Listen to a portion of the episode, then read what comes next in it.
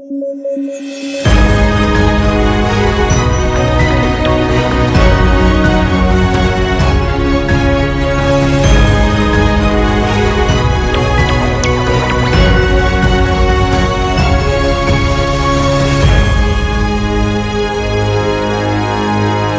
tardes, estamos en una nueva edición del podcast Debate de sudaca.pe. Como todas las tardes estamos con Alexander Ames y Pablo Benza y quien les habla David Rivera. Hoy tenemos tres noticias. Eh, comenzamos con una importante, aunque no todo el mundo está de acuerdo con que es un avance, que es que en primera votación el Congreso ha procedido hoy día con la eliminación de la inmunidad parlamentaria. Eh, falta una segunda votación que sería todavía en la próxima legislatura. Y, eh, digamos, lo que ha dicho Rosa María Palacios es que en realidad no es una eliminación, porque en otros países efectivamente no existe eh, inmunidad de ningún tipo, o sea, nadie tiene que aprobar o desaprobar el levantamiento de la inmunidad. En el caso del Perú lo que está pasando es que el Congreso deja de ser quien decide el levantamiento de la inmunidad y pasa a estar en manos de la Corte Suprema, que se asume como un órgano más independiente para tomar una decisión de este tipo. Entonces, claro, eh, uno podría decir que es un exceso de suspicacia eh, pensar de que el cambio a la Corte Suprema no es ningún avance. Yo creo que es una suspicacia válida por una razón en particular. Eh, y con esto les doy el pase, y es que el chat mototaxi nos mostró, y todo el caso de los cuellos blancos, nos mostró el grado de involucramiento de la política más oscura y corrupta peruana con jueces supremos. Eh, esas mismas personas siguen todavía en algunos partidos políticos presentes en el Congreso y siguen presentes todavía en el sistema de justicia, con lo cual en la mente retorcida de los congresistas efectivamente puede implicar que simplemente eh, se está abriendo un nuevo espacio de negociación para evitar que los juzguen cuando corresponda. Mira, yo creo que la suspicacia es válida, no, no niego que la suspicacia sea válida, no niego que, que sí, pues los miembros de la Corte Suprema puedan haber estado metidos en escándalos como los de los cuellos blancos, pero, digamos, algún tipo de protección tiene que haber para un cargo como el de congresista, ¿no? Yo creo que, digamos, se han ganado a pulso el odio de los congresistas en este, en estos, en este, en este último periodo sobre todo, eh, y la gente está pues sedienta de sangre de congresista, ¿no? Necesita sangre de congresista y cuanto más fácil sea, porque cuanto menos protecciones tengan, mejor, pero, pero finalmente es un cargo que, que está expuesto a un montón de persecución política, ¿no? O sea, sí, sí hay un, riesgo de persecución política que no necesariamente va solo a implicar delitos de función, sino también delitos comunes eventualmente. Entonces, Sí, a ver, no es el ideal, sería ideal que la Corte Suprema no esté cuestionada, que los magistrados de la Corte Suprema no hayan estado cuestionados. Yo opino que, como ocurre en Colombia, ¿no? Lo acaba de decir Ana Negra, la ex ministra de Justicia, como ocurre en Colombia, que también es la Corte, o lo que funge de Corte Suprema, allá la que, la que juzga a los, a los miembros del Congreso, también me parece válido, tranquilamente válido que acá sea, a ver, me puedo estar equivocando, no creo que esta opinión sea una opinión escrita en piedra ni una opinión 100% eh, válida. suelo estar un poco más convencido de mis opiniones. En este caso creo, por lo que veo, creo que la suspicacia es válida, pero que algún tipo de protección tiene que haber igual para el, para el puesto de congresista. Ya, yo tengo varias observaciones. Eh, la primera es que eh, yo no veo, como se ha comentado hoy día, de que no se ha eliminado realmente la inmunidad parlamentaria y se ha pasado a, a otro fuero. Esa no es la, la, interpretación que yo tengo, porque acá justamente tengo en mis manos el, artículo 93 de la Constitución y al costado tengo el texto sustitutorio de la reforma constitucional del mismo artículo. Y eh, se ha cambiado el siguiente texto que voy a leer. No pueden ser procesados ni presos sin previa autorización del Congreso o de la Comisión Permanente, desde que son elegidos hasta un mes después de haber cesado sus funciones, excepto por delito flagrante en caso, en caso en el cual son puestos a disposición del Congreso o de la Comisión Permanente dentro de las 24 horas. Entonces, eso es lo que se ha eliminado, ese, ese texto en donde tiene que eh, pedir autorización de la Comisión de, eh, Permanente o del Congreso, ¿no? Y lo que se ha puesto más bien es que el procesamiento eh, por la comisión de delitos comunes imputados a congresistas de la República durante el ejercicio de su mandato es de competencia de la Corte Suprema de Justicia. No es que sea otro fuero eh, distinto al, al, del Congreso, simplemente va a ser procesados, no evidentemente por un juez ordinario, como dice después cuando es antes del mandato, sino por la Corte Suprema. Y ahí coincido con David de que efectivamente pues la Corte Suprema está bastante cuestionada, pero si no vamos a, a remitir a, lo cuestionado que están las, las instituciones, en realidad pues eh, en quienes finalmente terminamos de confiar, ¿no? Y respondiendo un poquito a la opinión de Paolo, es bastante eh, interesante la postura y es muy válida la postura de de que la inmunidad parlamentaria es importante para una figura como un congresista. Sin embargo, yo insisto en que esto no es realmente necesario. Los funcionarios públicos están muy expuestos también, no tienen inmunidad parlamentaria. Los alcaldes, los regidores, cuando yo he sido regidora distrital, a mí me han amenazado de muerte los traficantes de terrenos y yo no tenía inmunidad parlamentaria, mi alcalde tampoco. Entonces, eh, sí me parece que los congresistas aquí tienen una corona frente a las más de 1.800 autoridades locales que también se enfrentan a mafias, que también se enfrentan a la corrupción y hay intereses muy oscuros eh, cuando alguien quiere hacer las cosas bien. Entonces, desde mi perspectiva, sí, me parece muy bien que se puede eliminar esta, esta figura de la posibilidad de que eh, Otorongo no coma Otorongo, ¿no? Un, comentario solamente para, para, darle la dúplica a eso. Eh, el primero, si la discusión es semántica, yo también estoy de acuerdo con Ale en que sí se ha eliminado la inmunidad.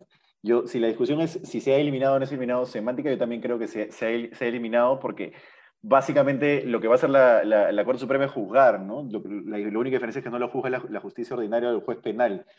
Eh, bueno, si la discusión es semántica, estoy de acuerdo. En lo que sí no estoy de acuerdo, a ver, un funcionario público no es elegido por la gente.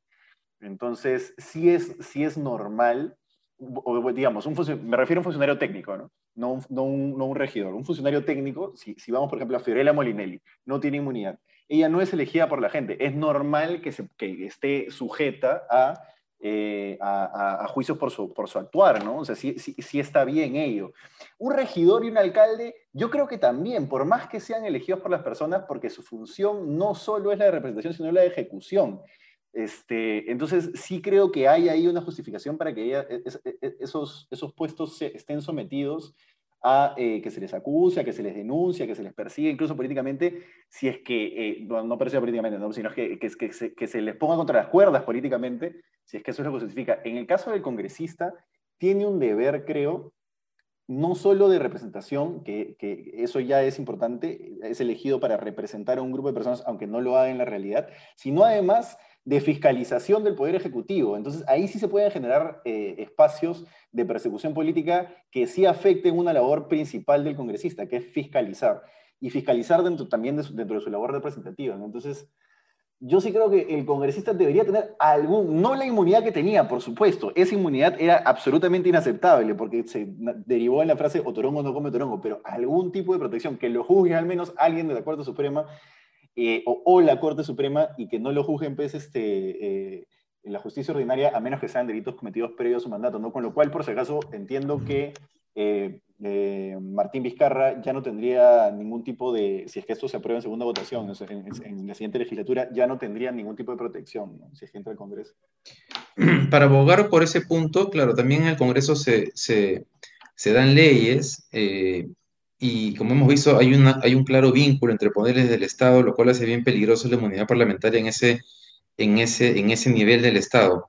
Ahora, para alimentar el tema de las sospechas, yo no digo que no sea un avance, ¿ah? porque, porque, bueno, ya el hecho de que tengan que negociar en otro foro como la Corte Suprema ya implica por lo menos un nivel de filtro adicional.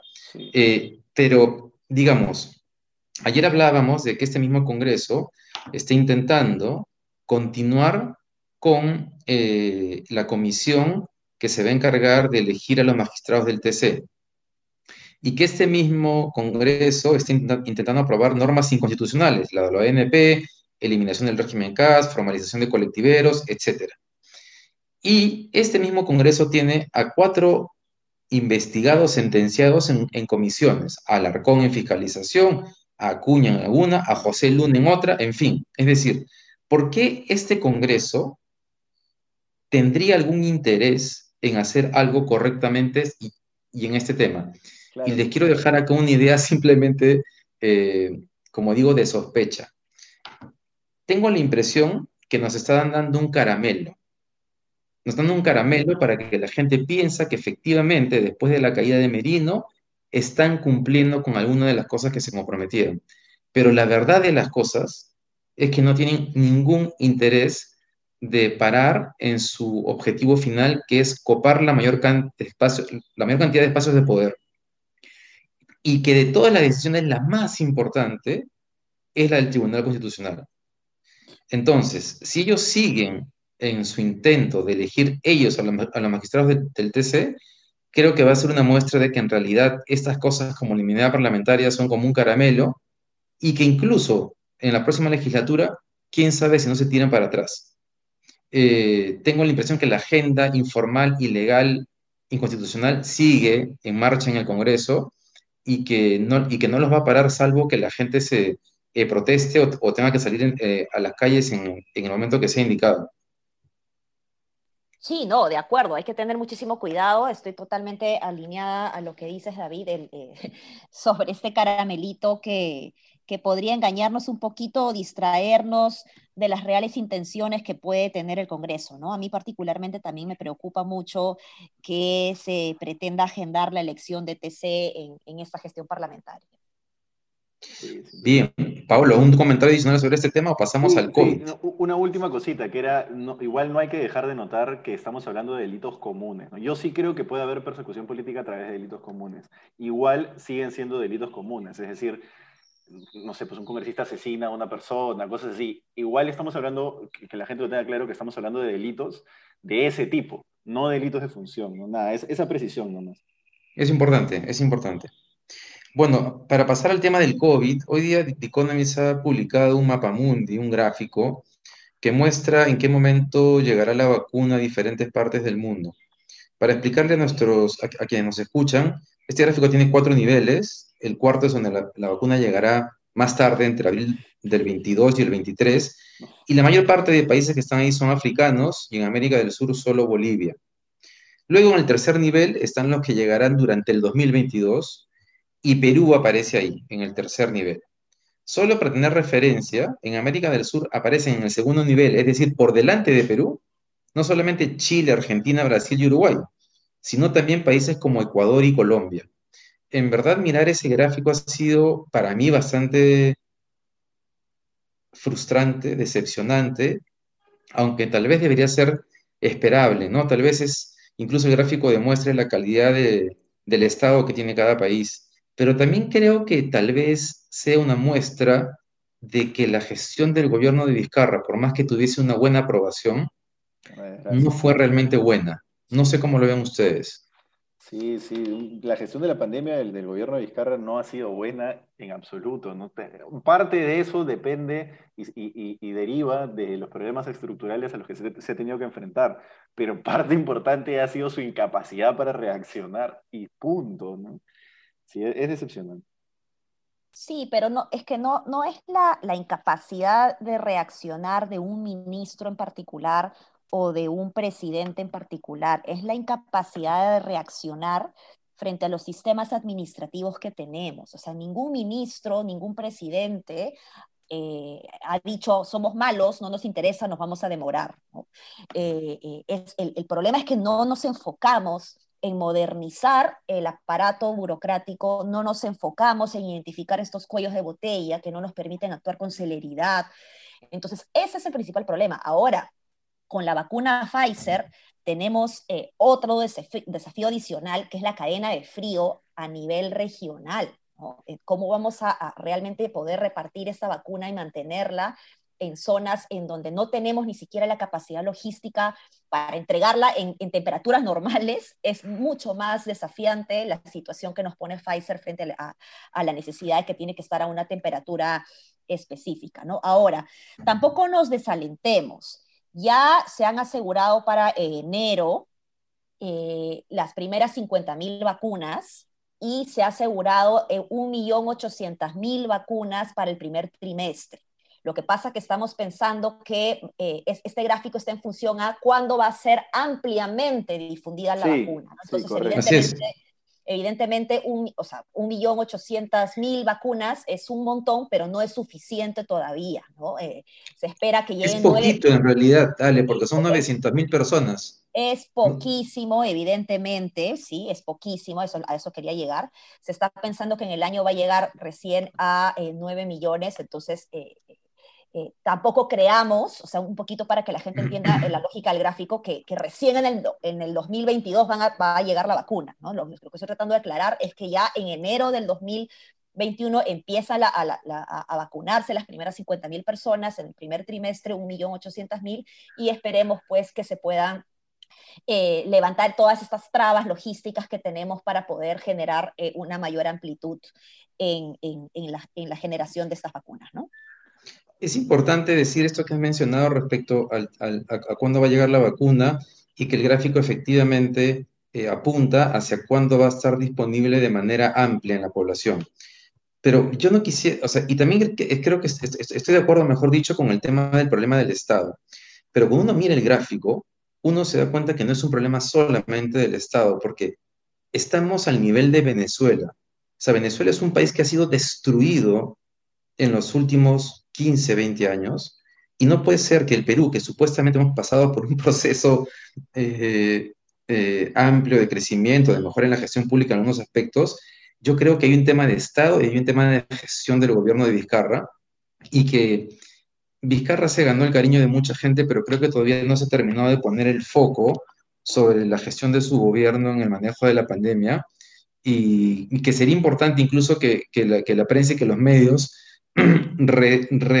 reescriban o investiguen la historia, porque a raíz de este gráfico he comenzado a recordarte cómo ha habido eh, informaciones en algún momento sobre cómo demoraba la asignación de presupuesto de parte del MEF al MINSA para la compra de vacunas y cómo se comparaba eso con la asignación de presupuesto que ya se había dado en otros países.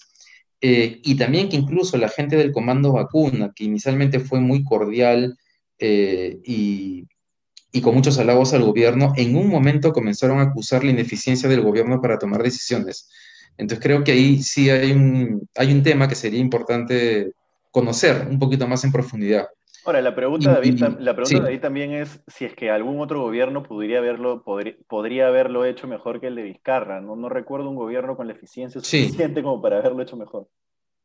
Sí, totalmente válido, pero así como criticábamos a los anteriores, habría que criticar al de Vizcarra, porque realmente fue, o sea, ha sido un poco inneto. Ahora, en línea con lo que decía Alexandra del tema de cuándo va a llegar la vacuna, una cosa importante que puede darnos un respiro es que Bill Gates y la OMS están en esta campaña mundial por conseguir fondos, que son como 15 mil millones de dólares, creo, para, para garantizar las vacunas para los países de ingresos, ingresos medios y bajos.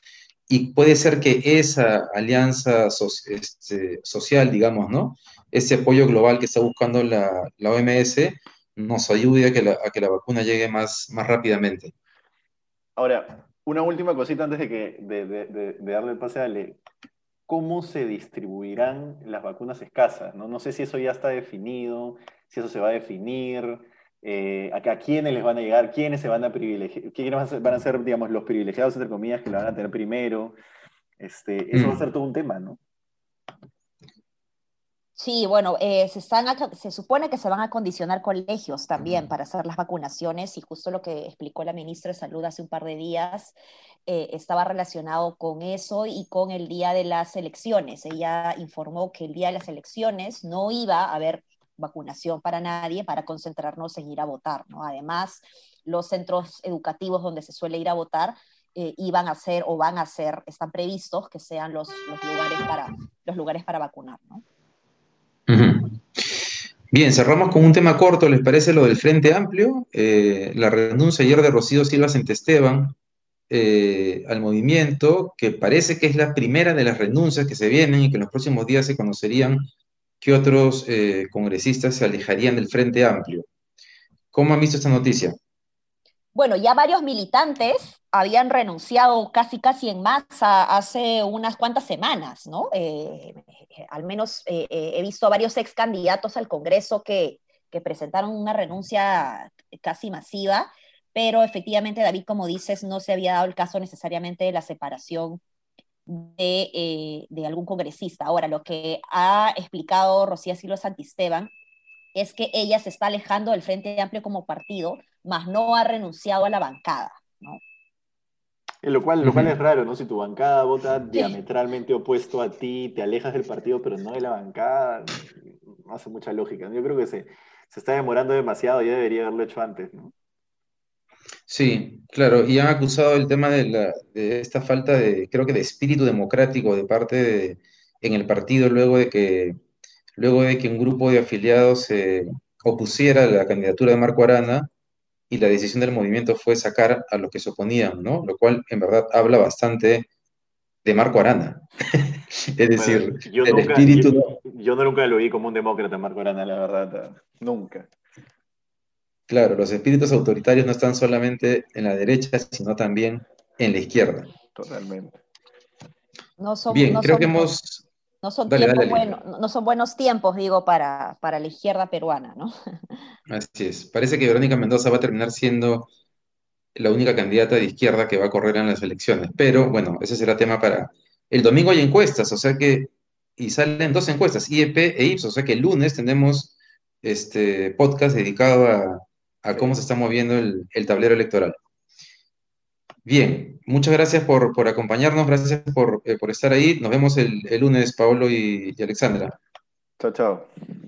Chao, nos vemos.